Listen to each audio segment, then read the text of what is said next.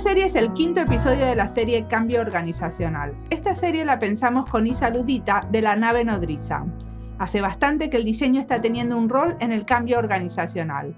Con esta serie queremos explorar cuáles son los posibles roles de las y los diseñadores en este cambio, qué formas toma el cambio, en qué situaciones, y para eso decidimos escuchar actores claves que trabajan o trabajaron en Argentina, España, Reino Unido, el Líbano y el Sahara Occidental. En este episodio charlamos con Yumana Matar, una libanesa radicada en Madrid que trabajó mucho tiempo en cambios organizacionales. Yumana nos cuenta las diferencias que ve entre colaborar en estos cambios desde una consultora y trabajando en una empresa como diseñadora desde adentro. ¿Cómo conociste a Yumana, Isa? Eh, la conocí cuando ella trabajaba como diseñadora de servicios en Fior y luego cuando cambió de trabajo y se dedicaba más al cambio organizacional, nos escribió para dar clase en la nave nodriza. Mi nombre es Isa Ludita. Mi nombre es Mariana Salgado, esto es Diseño y Diáspora.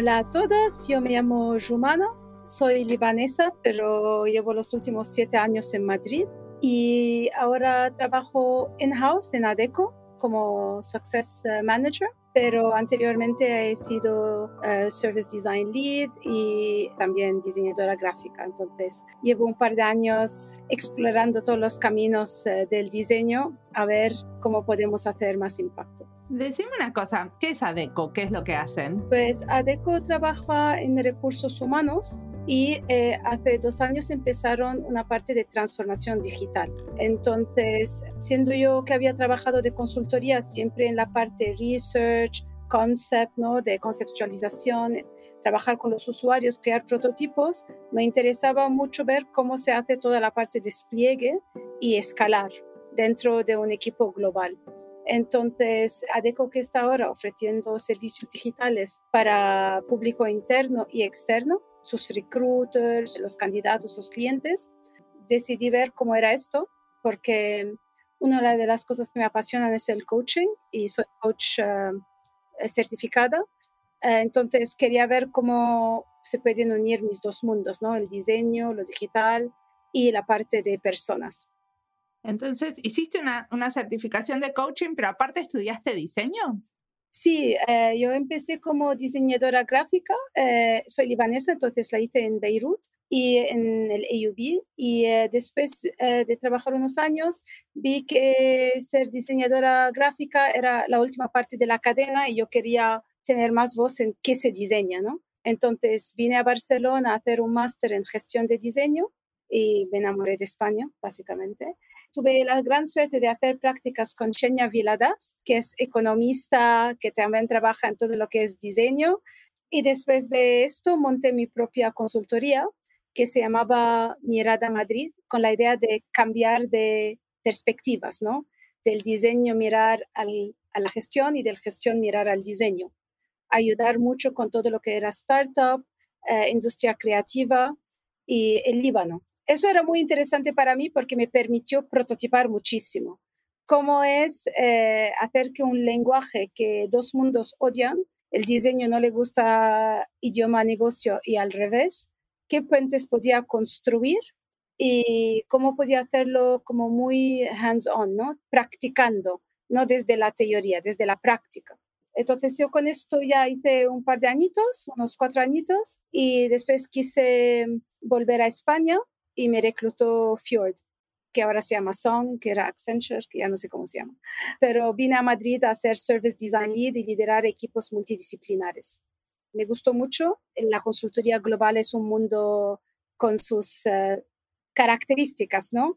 Te permite ver escala, te permite trabajar en proyectos muy, eh, diferente de diferentes industrias. También es un poco difícil en tener una vida fuera de esta vida. Entonces, eh, empecé a buscar. ¿Por qué? ¿Te trabajas muchas horas, te referís? Sí, trabajar muchas horas, no solo esto, pero mm, también viajar mucho, que mola. Al final yo soy también expat, entonces viajar me viene muy en la sangre, pero yo estaba buscando crear hogar, ¿no? Y estar siempre viajando es un poco difícil construir un hogar en un sitio nuevo y tener tus rituales, que para mí son muy importantes, y crear una base de confianza.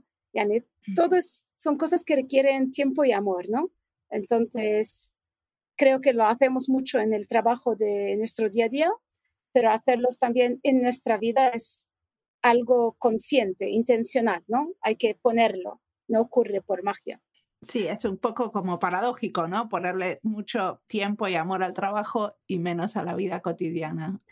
Yo creo que es un balance, sí, no, no hay ni uno bueno ni uno malo, es al menos ser o darse cuenta de qué necesitas tú en cada momento. Decime una cosa, vos tenés un título como eh, directora de éxito, Success Manager. ¿Puedes hablar también de los errores? Claro.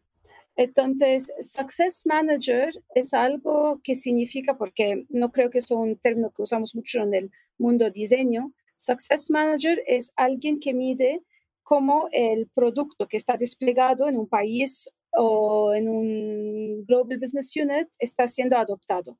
Entonces, es toda una parte de data que para mí era nueva y desconocida, y es toda una parte de cómo puedes influir para mejorar el uso de este producto, ¿no? Entonces, yo creo que uno de los errores que se pueden hacer es primero asumir que todo el mundo entiende qué son los KPIs que estamos midiendo, ¿no? Y para qué sirven. Entonces, hay una parte de no ser explícitos y no ser transparentes, que para mí es un tipo de error que veo en que yo he cometido asumiendo que sabía todo de una industria cuando no lo sabía y también asumiendo que, mi, que la persona que tenía enfrente lo sabía todo simplemente porque llevaba tiempo en el negocio, ¿no? Entonces, las asunciones son un tipo de error que puede ocurrir o que impide el éxito. otra cosa que es importante también es pensar en los vínculos de confianza, ¿no? Entonces, no porque entramos en una organización de, nos da que la gente confía en nosotros automáticamente, ¿no? Hay que construir algo que se llama social credit, ¿no? Un poco, ¿qué he puesto yo de mi parte para que tú sabes que puedes confiar en mí, ¿no? Entonces, muchas veces nos encontramos con titulitis que piensan que porque tengo este título ya me tienes que respetar o darme la info o colaborar. Y eso no, no es así, hay que construirlo. Entonces, eso es un error que yo cuando era más joven pensaba que solo por estar otorgada al puesto de hacer una tarea, que todo el mundo iba a colaborar. Y descubrí que tenía que explicar la misión que tenía y también ver cómo podía hacer que los colaboradores también llevan algo bueno de, esta, de este encuentro.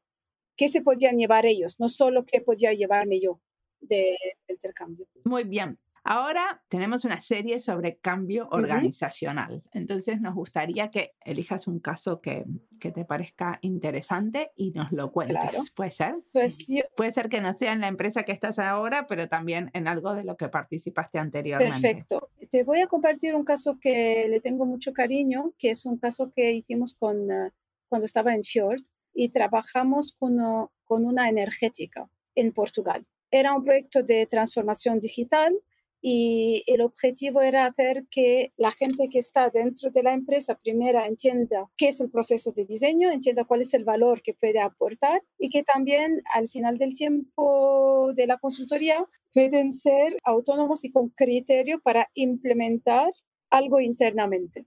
¿Por qué lo elijo? Para mí es un proyecto muy interesante que ha sido in-house, que ha sido eh, eh, en Portugal por seis meses de la mano del cliente que nos permitió ver algo que estando separados nunca había visto yo antes. También es un proyecto donde trabajamos con varias partes de la empresa, que eso era muy importante, diferentes áreas de negocio y diferentes equipos como marketing, eh, la parte de negocio, también la parte de em, técnicos, eh, también la parte de eh, de Stock Exchange. Entonces nos permitió tocar varias partes de la empresa y también que se desarrolló a lo largo de seis meses. Entonces nos permitió ver cómo iterar y mejorar el proceso, porque era hacer un proyecto, un research, un prototipado, un workshop de co-creación y después sacar un prototipo donde iban a votar y priorizar y después hacer lo mismo con otra área de negocio y con una tercera. Y había una gente que se quedaba con nosotros y otros que cambiaban de diferentes países. Teníamos gente de Brasil, de España, de USA, también españoles, principalmente. Después había más nacionalidades, ¿no?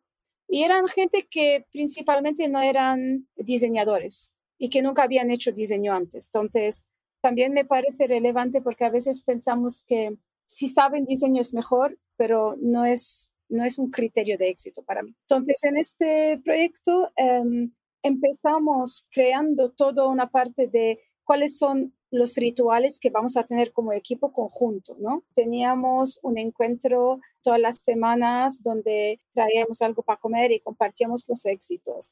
Teníamos un espacio que fuimos mostrando los resultados. Entonces, cómo visualizar y hacer tangible algo que es muy intangible como una entrevista, cómo explicas un insight.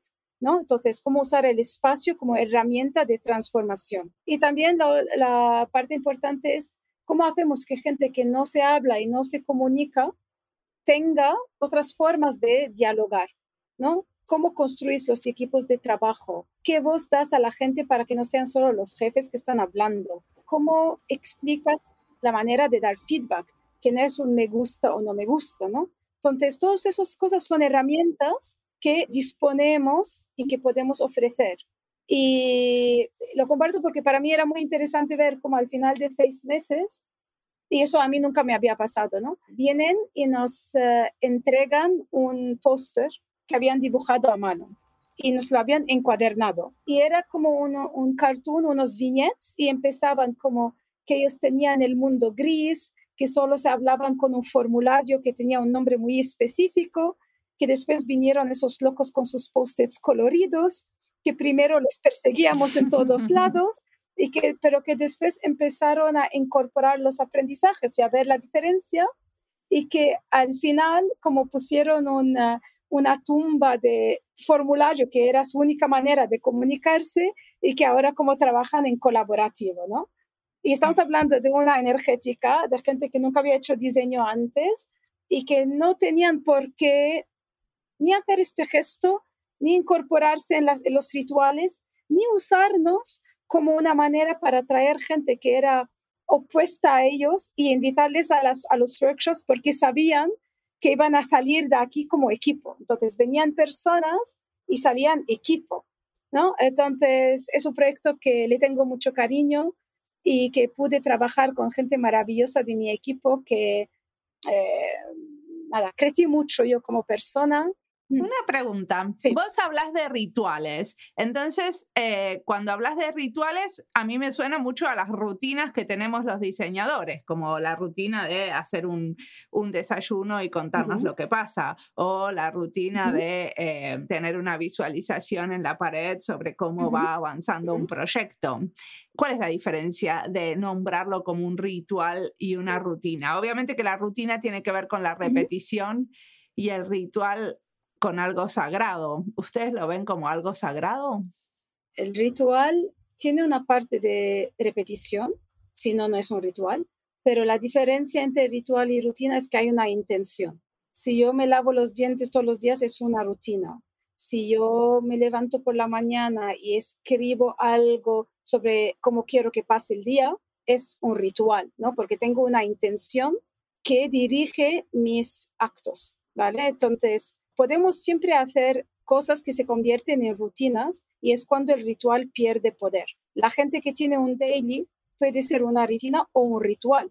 Depende si la gente viene con la intención de compartir y mejorar y colaborar o solo vienen a hacer el check de 10 minutos. En esta misma línea, a mí me, me parece que se utilizan esos nombres que me da la, la sensación, y quiero validar contigo, si generan no sé si rechazo o por lo menos sí curiosidad o, a veces a lo mejor distanciamiento ¿no? en, la empresa, ¿no? Porque ritual es lo que decía, lo que decía eh, Mariana, ¿no? que puede sonar un poco místico o como muy profundo. Eh, o también antes hablabas de la necesidad de crear eh, confianza en la empresa, ¿no? Me quería preguntarte si todas estas, todos estos términos o cuando hablas de la intención, ¿no? ¿Cómo se reciben en, el entorno corporativo, ¿no? Porque parece, viene, como que vienen de otros entornos, ¿no? Da la sensación de que no es hablar de productividad y de, de optimización, ni de KPIs, ni nada así. Sí, em, yo siempre digo, el, lenguaje no es inocente, ¿no?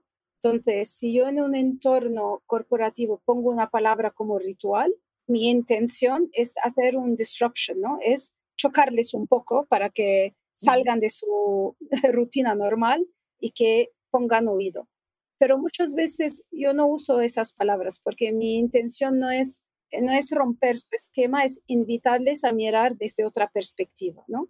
Entonces, muchas veces en espacios corporativos donde quieren hablar en términos de KPIs, yo tengo que traducirlo a mundo KPI, ¿no? Entonces les diré que, por ejemplo, si no hay cohesión de equipo y se va la gente, nos cuesta, eso es un estudio, nos cuesta el salario de una persona un año, eso es el precio de reemplazar a la gente que se va en puestos altos de directivos. Entonces, si no queremos pagar este dinero, pues la inversión que se invita a hacer es crear una cohesión de equipo diferente. Eso es como le explico yo que hay que poner tiempo para crear un entorno de equipo y que para eso florece hay que gestionarlo para que haya un espacio seguro para que la gente comparte. Y les invito a hacer una cosa. no me interesa que lo llaman ritual.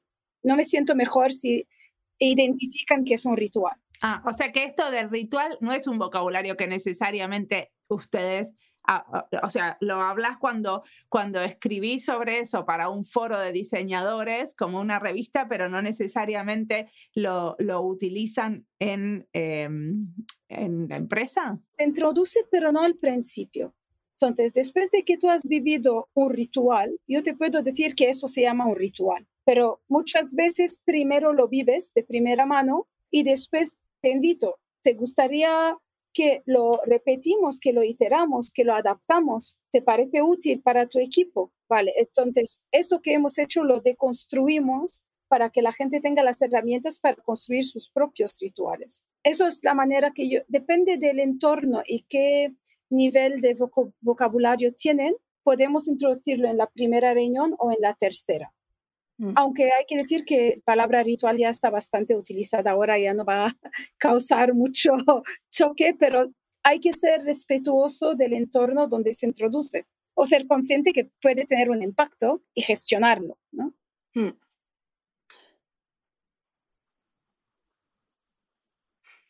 Y de todas formas se alteran mucho los rituales, entonces no son para siempre. Eh, hay que saber cuándo ya no sirven y cuando hay que, eh, cuando hay que dejarlos ir también. Y hablando de dejar ir, a mí ahí también me surgía una pregunta. Si los diseñadores somos agentes del cambio y tú estás ayudando en el cambio organizacional, ¿cómo se hace? O sea, tiene que haber una transición ahí, ¿no? El cambio no es de un día para otro. ¿Cómo se acompaña, si es que se acompaña a eso? ¿Cómo, ¿O cómo se, se, se adquiere la independencia? Para, para hacerlo uno solo, ¿no? Eso es una muy buena pregunta, porque asume que sabemos que, que nuestro rol es preparar los que vienen, ¿no? Depende de, em, de, tu rol en este momento, si eres consultor externo, pues sabes que te vas a ir, ¿no? Entonces, yo creo que una buena despedida es parte de un buen trabajo, ¿no? Y no es, eh, una buena despedida no es hacerme yo indispensable, es hacer que el otro tenga todas las herramientas para ser independiente. Eso es como yo defino un buen handover, ¿no? Entonces, eso al ser alguien externo, creo que te lo marca el tiempo y tu rol. Al ser alguien interno, que es ahora el nuevo rol que tengo, para mí lo marco en cuánto de exitoso se puede hacer esta misma cosa al mismo nivel de calidad sin mí. Eso es como yo marco el éxito. Entonces, primero, hay que ser muy transparente en que este handover va a pasar para que los otros se preparan a que van a recibir esta responsabilidad. Hay que explicar el para qué estoy haciendo esto, no simplemente qué estoy haciendo, porque yo puedo hacerlo con Excel, tú lo puedes hacer con PowerPoint y eso no nos importa. Nos importa que haya un trabajo de adoption, right? Eso es, eso es lo que realmente importa.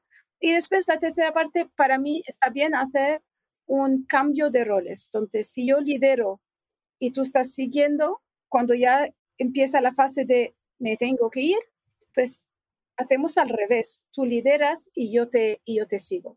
¿no? Entonces, se permite un espacio donde pueden prototipar en seguridad y eso está siendo muy explícito. Y también a mí me gusta cerrar bien. Entonces, si se acaba un rol, que yo, por ejemplo, estoy cerrando una parte de un rol que estoy llevando, lo comunico yo.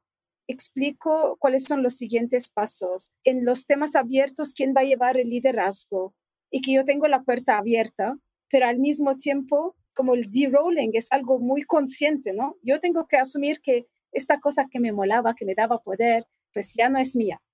Entonces, Pero una, una cuestión, porque de alguna manera lo que Isa te estaba preguntando es esto de diseñar las transiciones, pero las transiciones no solamente se tratan de, em, de dejar un proyecto, sino de qué cambio queremos hacer y cómo hacemos, cómo hacemos los pasitos hacia ese cambio. No solamente tiene que ver como quién es el dueño y quién adopta el sí, cambio. Pero también hay que asumir que es verdad que los cambios tienen muchas partes. Primero que no las podemos controlar, podemos influir. Entonces, el contexto en que uno está trabajando en este momento puede cambiar y eso es algo que está fuera de tu control. Segundo, las prioridades de la empresa también pueden cambiar. Entonces, algo que era estratégico puede cambiar. Por eso yo pienso que es importante dejar herramientas que son que la gente sabe eh, utilizar para construir un barco. No quiero dejar un barco, eso no me importa. Eh, porque ahora es un barco, mañana será un jet ski y, y, la forma cambia, eso da igual, pero si tengo herramientas y la capacidad de entender el para qué sirve esto, puedo construir otras realidades. Y con el cambio también hay algo que tenemos que hablar, que es la resistencia al cambio. Es muy, muy normal y eh, a veces nos paramos aquí, decimos, ay, están resistiendo el cambio, tengo que parar. No, es que la curva del cambio tiene una parte de frustración, negación, hasta salir al nuevo estado que nos espera. Entonces, muchas veces lo que falta es paciencia de llegar al otro lado y abandonamos en mitad los procesos. Entonces, no llegamos a tener nunca un impacto porque no pasamos el dolor de la transición y nos quedamos atrapados en innovación, pero nunca innovamos de verdad, ¿no? Porque no, no, no hacemos releases. Entonces, eso para mí es la trampa del cambio. Queremos un cambio sin dolor y no hay cambio sin dolor hay dolores que merecen la pena. Y eso es un poco lo que hay que encontrar. Está buenísimo. Eh, me encantó eso. Hay dolores que merecen la pena. Decime, ¿siempre el cambio organizacional está acompañado por un cambio en la cultura de la organización? Ah, sí, yo creo que son reflejos el uno del otro. Entonces, muchas veces intentamos eh, cambiar la cultura y cómo reconocemos la cultura, ¿no? Del espacio que se habita, protocolos que están, el, eh, cómo nos vestimos, ¿no? Eh, qué tipo, tenemos un PC, un Mac. Todos esos son artefactos que revelan la cultura a los que la están viviendo, ¿no? También como qué tipos de reglas tenemos sobre trabajar en remoto o no. Esos todos son artefactos de la cultura. Y muchas veces lo que se intenta hacer es decir, oye, voy a cambiar el artefacto a ver si así genero un cambio de cultura. ¿no? Voy a dejar que los eh, empleados dejan su corbata el viernes a ver si así somos más innovadores o más cool, ¿no? Entonces, eso es una manera muy fácil, pero cuando les decimos, ah, sois diversidad e inclusión, pues vais a dar los mismos derechos de ser padre o madre a todos los colectivos. Ahí no, entonces ahí es donde decimos, ¿a qué nivel estamos de cambio? ¿A la parte de artefacto o a la parte más de creencias? ¿no? Entonces el cambio tiene que calar a todos los niveles, si no, la gente percibe que hay como una fricción, ¿no? Lo que tú me dices y cómo actúas no son coherentes. Entonces, no me voy a poner en este barco de la nueva cultura o del nuevo cambio porque yo veo que sale aguas de todas partes. Entonces, esos como empleados o ciudadanos, quien sean, eh, valoran, ¿merece la pena subirme a este cambio o no? ¿Cuánto de profundo es? ¿Y cuál es el, um, qué no estás dispuesto a renunciar? Bueno, Claro, es que aquí también hay este, esta cuestión, ¿no? Que estamos hablando de cambio organizacional, de transformación organizacional, pero al final la organización es la suma de un montón de individualidades, ¿no? Sí, y, y, y, es, em, antes de hacer coaching yo pensaba que una buena cultura era una cultura unánima, ¿no? Y si llego a tener una cultura en la empresa, eso es el cambio organizacional. Y al revés, lo que descubrimos es que nunca hay una cultura, siempre hay subculturas. Y lo que nos interesa es que todas las subculturas tengan el mismo propósito, no que tengan los mismos artefactos. Y eso, por ejemplo, es algo muy clave cuando vemos una adquisición, ¿no? Una gran consultora compra otra cosa que es más joven, innovadora, alternativa, y con la idea de cambiar de cultura de la organización madre. ¿Qué acaba pasando después de seis, siete años? Que la organización que ha sido adquirida pierde parte de su cultura y adquiere las de la madre. Al revés un poco, pero no tanto, ¿no? Pero, ¿qué nos importa? ¿Que la gente se lleva el PC o el Mac? No, nos importa que los dos o los tres o cuantos sean de los que todos tengan el mismo propósito. Entonces, si yo tengo un propósito compartido contigo, podemos llegar ahí de diferentes caminos. Pero si no compartimos propósito, a mí me interesa hacer un producto que va a ganar un premio de diseño y a ti te interesa vender la cuenta y cerrar un acuerdo de X años por ser eh, el único proveedor de tecnología, pues no compartimos el mismo propósito, right? Entonces, aunque el artefacto es lo mismo, es el mismo logo, el mismo espacio, el mismo edificio, no tenemos una misma cultura ni un mismo propósito. Claro, y vayamos un poquito a esto de, la intersección entre el coaching y el diseño. ¿Cómo es? Pues em, yo lo que he descubierto cuando he ido cambiando de hecho diseño de servicios y liderado equipos, y un poco lo que descubrí es que no siempre era una información nueva lo que aportamos, porque muchas veces las empresas saben lo que les duele, eh, aunque no quieren enfrentarse a ello, pero toda la manera de acompañarles en el cambio era lo que hacía que un proyecto tenga más éxito o menos. Entonces, en el coaching lo que creemos es empoderar a las personas a encontrar sus propias respuestas, right? Entonces, en el coaching se cree que cada una, cada persona tiene todas las herramientas necesarias para hacer su crecimiento en cuanto tenga claro cuál es el objetivo que quiere conseguir. Entonces, eh, como yo he ido trabajando mucho con eh, líderes de empresas y con gente que estaba tomando decisiones y que nosotros les proporcionábamos información que era necesaria para su toma de decisión, lo que encontré es que era importante crear espacios de seguridad para que ellos puedan recibir esta información con otra actitud y que cuando tenían que tomar decisión y escalarlo, era muy diferente liderar con su comportamiento versus liderar con sus palabras. Pero Yumana, ¿cómo se construye un espacio seguro en la empresa? Porque la gente siente que está un poco a merced, ¿no? En manos de la dirección, de los jefes. ¿Cómo se crea un espacio seguro? para mí, primero es un espacio que se tiene que ganar, ¿no? Si yo entro ahora y te digo, todo lo que tú me cuentas eh, está, estás a salvo conmigo, no tengo por qué creerte, ¿no? Para mí se, construye con tiempo, eso es lo primero, no se consigue de un día para otro, y es, eh, tiene que ver con la consistencia, ¿no? Yo cuando te digo que tengo un one-on-one contigo, que tenemos un espacio en el calendario, que lo protejo, que estoy aquí, que te escucho, eso significa mucho más para ti que si yo siempre cancelo nuestras reuniones, ¿no? Uno, empieza a construir una base de confianza y otro no. Entonces, hay que construirlo. Segundo, también hay que modelar con el ejemplo. Si, si yo digo que yo protejo a mi equipo, pero cuando viene el jefe o la jefa y echa una bronca, yo no los defiendo, no hay un espacio de seguridad.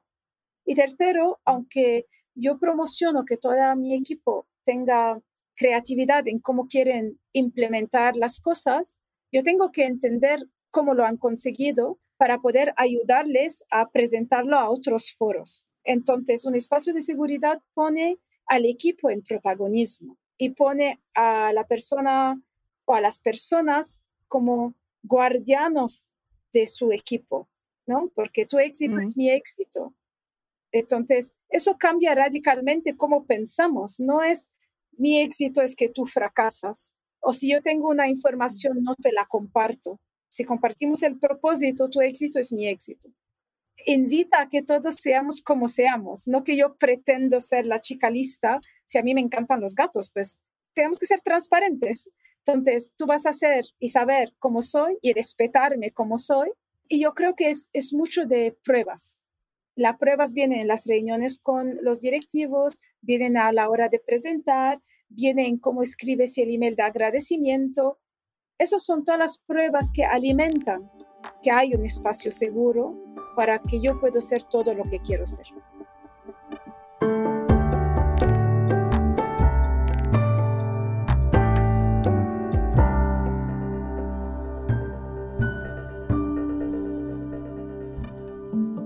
Entrevista es parte de las listas Cambio Organizacional, España y Diseño y Diseño de Servicios. Humana le da mucho espacio a los rituales. Nosotros, como rituales especiales, podría decir que tenemos uno que es contarnos con algunos colegas bien cercano cuando estamos muy frustrados. Nos llamamos para eso.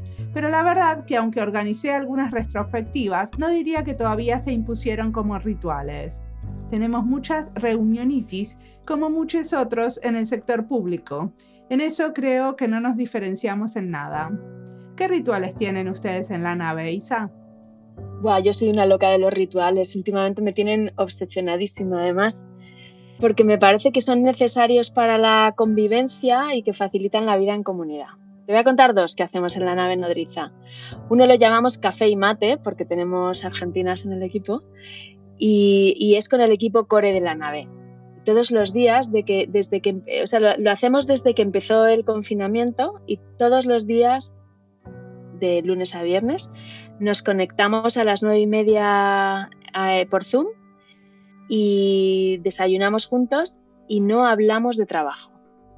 Luego además los viernes solemos invitar a alguien que nos gusta para conocerlo mejor. Y ya nos cansamos un poco de nosotras mismas y entonces invitamos a alguien más. Y el otro es, en los grandes cursos, los que son así como tipo máster, yo dirijo un ritual de bienvenida el primer día, un ritual de acogida, que permite que cada persona se identifique con el grupo y que está basado en las enseñanzas de Priya Parker, de la que nos habla Yumana en esta entrevista. Sigamos aprendiendo y escuchando a Yumana.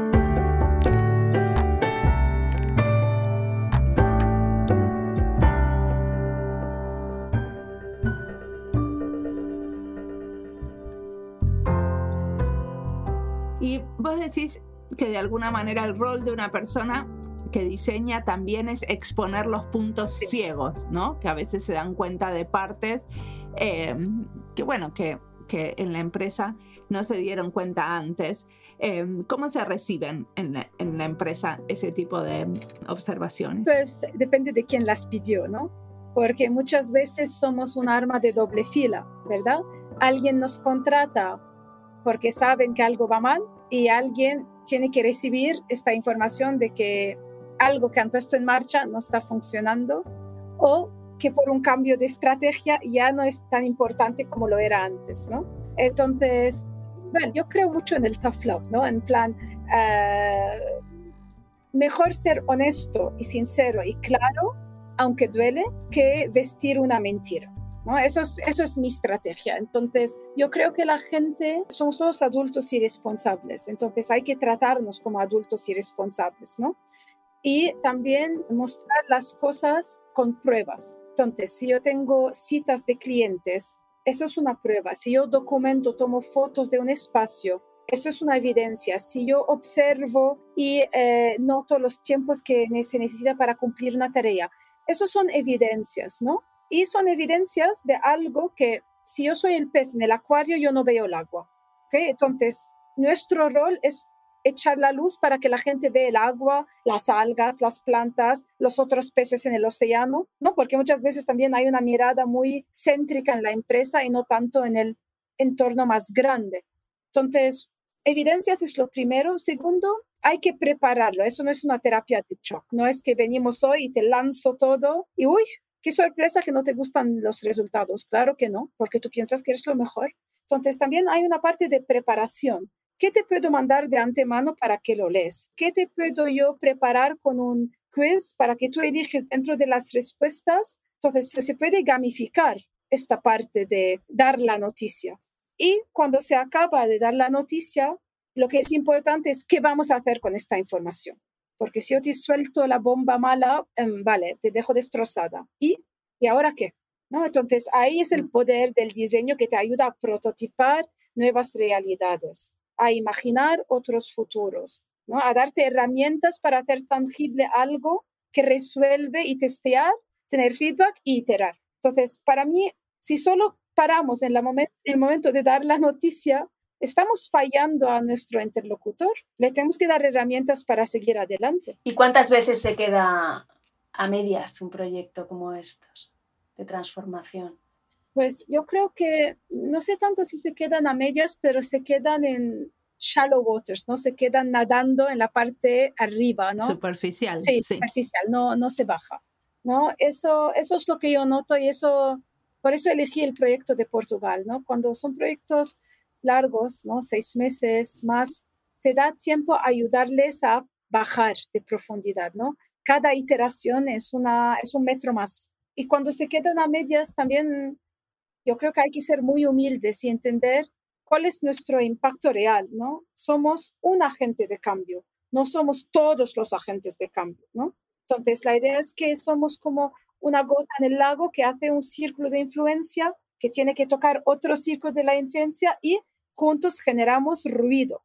Entonces, por eso es muy importante ser humilde y decir, vale, diseño depende de quién en esta empresa, recursos humanos depende de quién, ¿no? somos islas y cada uno ya hace su parte y con esto hay el cambio, ¿no?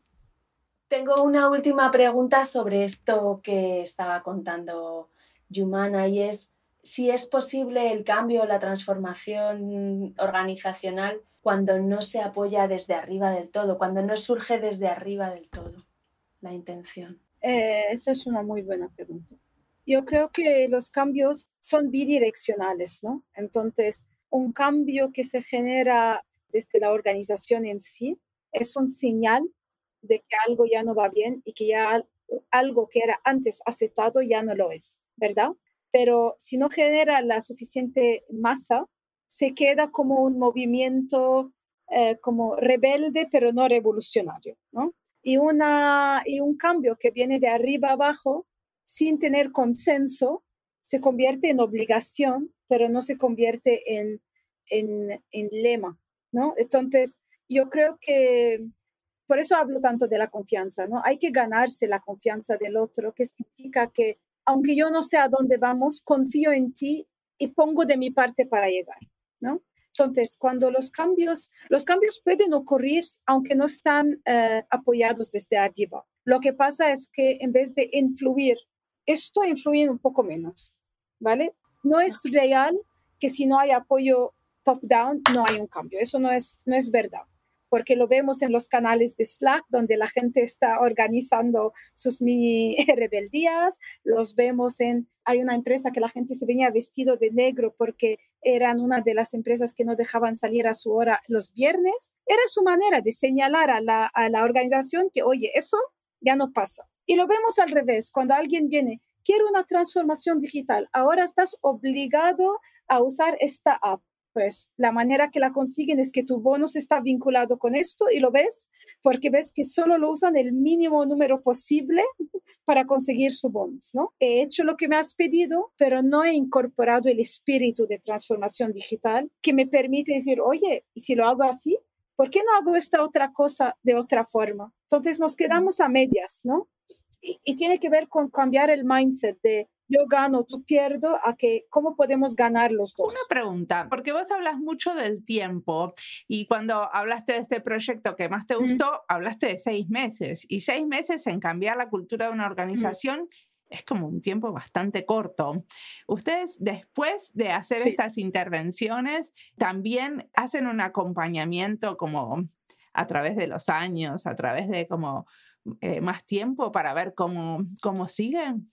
Pues mira, eh, en consultoría no, pero ahora que estoy en house es otra cosa, ¿no? Porque cuando estás dentro de la misma empresa, em, el juego es diferente. Como yo sé que esos interlocutores me los vuelvo a encontrar, aunque cambiamos de posición y eso, nos movemos en el mismo universo, eso me permite ver más el cambio que estoy haciendo. Entonces, por ejemplo, ahora teníamos que trabajar el adoption, como las estadísticas de uso de producto, ¿no? Y entonces yo llevo trabajando en este proyecto casi un año, de cuando entré a entender la unidad de negocio, sus particularidades, qué productos tenía, mapear, mapear era tan importante porque para tener impacto interno tienes que saber el histórico y tienes que poder trazar un mapa de qué quieres que ocurra a futuro, ¿no? Y después armas la parte de eso es la vista que tenemos ahora y empiezas a dialogar sobre ella.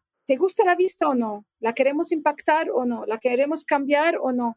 ¿Podemos tener ideas de otros países o no? ¿No? Y después armas una manera de hacerlos escalable y eh, constante, porque si te lo hago una vez no te sirve, tú tienes que verlo todos los meses.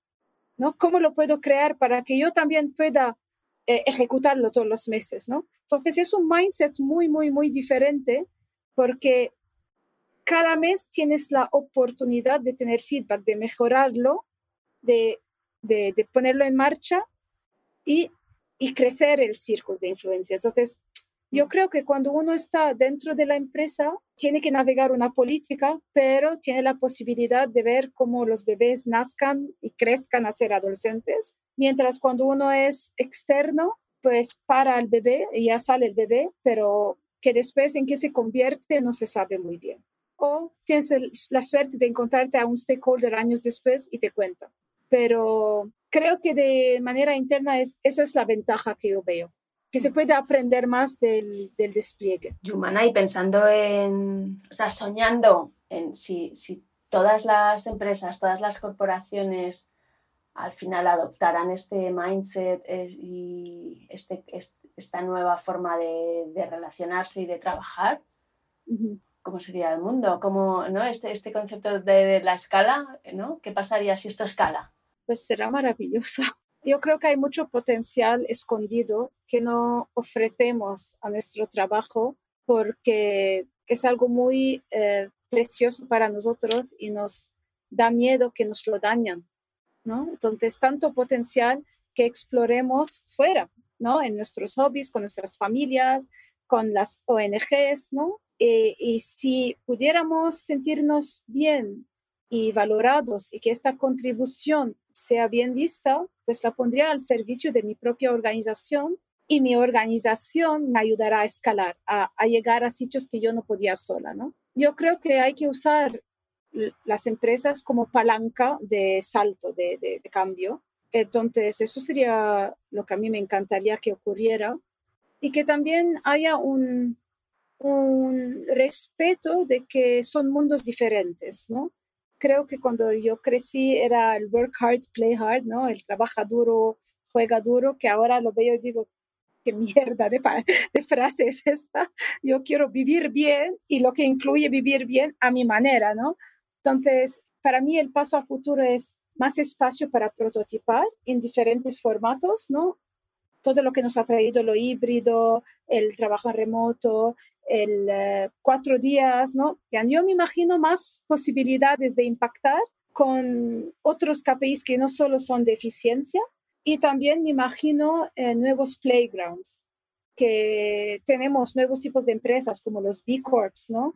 que tienen el, el, eh, ¿no? toda la parte sostenibilidad, respeto, eso, están ya embebidos en ellas. Entonces, yo creo que vamos a poder jugar en más sitios y que todo esto que estamos haciendo de cambio organizacional es prepararnos para fluir en un ámbito más grande. Perfecto. Y decime, si queremos leer sobre estas cosas, escuchar o mirar, ¿qué nos recomendarías? Tengo, bueno, todas las, las, personas que te voy a decir tienen newsletters. Yo estoy muy enganchada a las newsletters porque creo que es una manera, ya tienes el libro, que es un momento en el tiempo y tienes muchos más. Hay una que me gusta mucho que se llama Priya Parker y ella tiene un libro que se llama The Art of Gathering, ¿no? El arte de encontrarse y habla de cómo diseñar encuentros y es una tía maravillosa. Eh, también sobre los rituales, hay dos libros que se han escrito por eh, un profesor, unos profesores del Design School de Stanford, y que se llaman Rituales y Rituales para Reuniones Virtuales, donde hablan de muchas empresas con ejemplos prácticos. Entonces, si queremos venderlo a nuestros jefes, son buenos ejemplos para exponer. Y, em, y otros dos que me gustan, hay uno que se llama Good Talk, que de un tío que se llama Daniel Stillman, y él habla también de conversar y cómo crear una conversación, cuál es el canvas, cuáles son las herramientas, cuáles son los canales, que, porque yo creo que diseñar cada vez es más intangible, ya no es solo interfaces y pósters y producto, es más. Eso mola mucho y el último que me gusta mucho también se llama Illuminate, que es un libro por la tía, una tía, dos tías, una que se llama Nancy Duarte, que es quien hizo la presentación para Al Gore sobre el cambio climático. Y ella habla de cómo construir una narrativa, cuáles son los arcos, eh, qué queremos conseguir, en qué momentos del journey hay que usar historias diferentes, ¿no? Entonces, es que estoy mirando mi biblioteca y antes de Pero espera, al final me dijiste que tenías muchos, eh, leías muchos newsletters, pero no nos recomendaste ninguna. Sí, es que todos esto, bueno, Priya Parker tiene una newsletter que es el Art of Gathering. Daniel Stillman también tiene el libro y tiene su newsletter. Y hay unas que yo sigo en Instagram también. Tiene un libro que se llama No Hard Feelings, que son dos ilustradoras, Liz Molly y, y otra, y hacen vignettes y son muy paradójicas de maneras de vivir el trabajo y los sentimientos, que creo que son uh, que son muy buenos porque ilustran las incongruencias culturales de decimos esto y hacemos esto. Yo creo que es la capturan súper bien. Ok, es un libro de Northern Feelings. Sí, pero si veis su Instagram, también publican mucho ahí como contenido fresco. Perfecto. Vamos a seguirlas. Menuda biblioteca nos acabas de compartir, qué maravilla. Sí.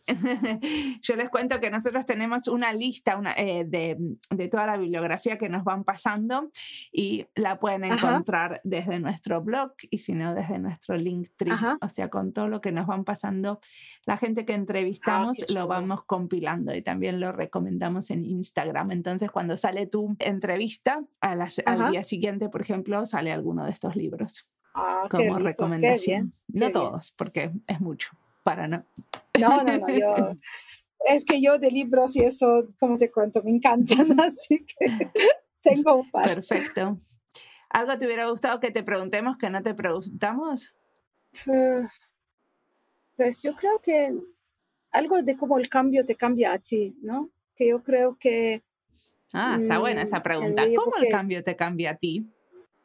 No, no sé, no, no, no, lo sé. Yo siento que, qué sé yo, tengo 16 años trabajando en esto, ¿no? Y hay inocencia que perdí por el camino y, hay, y al mismo tiempo como adquirí mucha humildad, ¿no? De que hay tanto que no sabemos todavía, ¿no? Entonces, que un poco que el cambio y la incertidumbre son amigas y no se puede aceptar el cambio sin aceptar la incertidumbre, ¿no?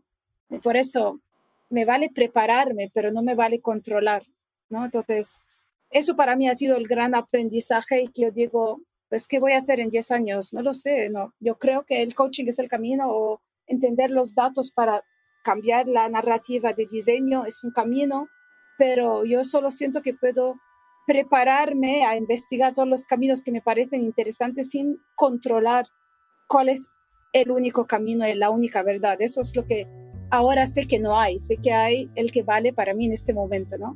Y eso me lo enseñó el cambio. Entonces, por eso creo que en el cambio hay, hay herramientas, pero no hay no, no se puede controlar el output, se puede influir. Perfecto. Bueno, muchísimas gracias por la entrevista. Thank you, ha sido súper bonito para mí también. pensar en voz alta es bueno. Totalmente. Claro que sí.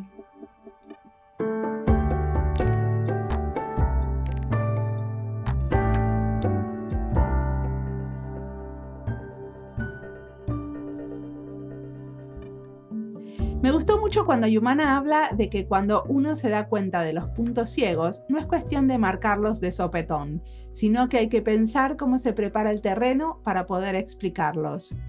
Me parece que en toda la entrevista lo que se nota es un cuidado en el hacer, en cómo traspasar proyectos, en cómo medir y entender bien para qué medimos lo que medimos. Sí, la verdad es que a mí también me llama la atención el cariño con el que Yumana habla de su trabajo, del proceso, de la transformación, de los artefactos. No sé, me gusta mucho y me parece imprescindible que el buen diseño se vincule también con los cuidados.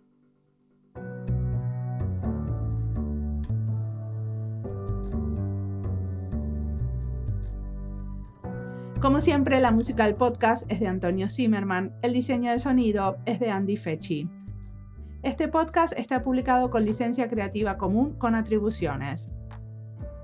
Esto fue Diseño y Diáspora. Pueden seguirnos en nuestras redes sociales en YouTube, Instagram y Twitter o visitar nuestra página web diseñoydiaspora.org. No olviden recomendarnos. Nos escuchamos en la próxima.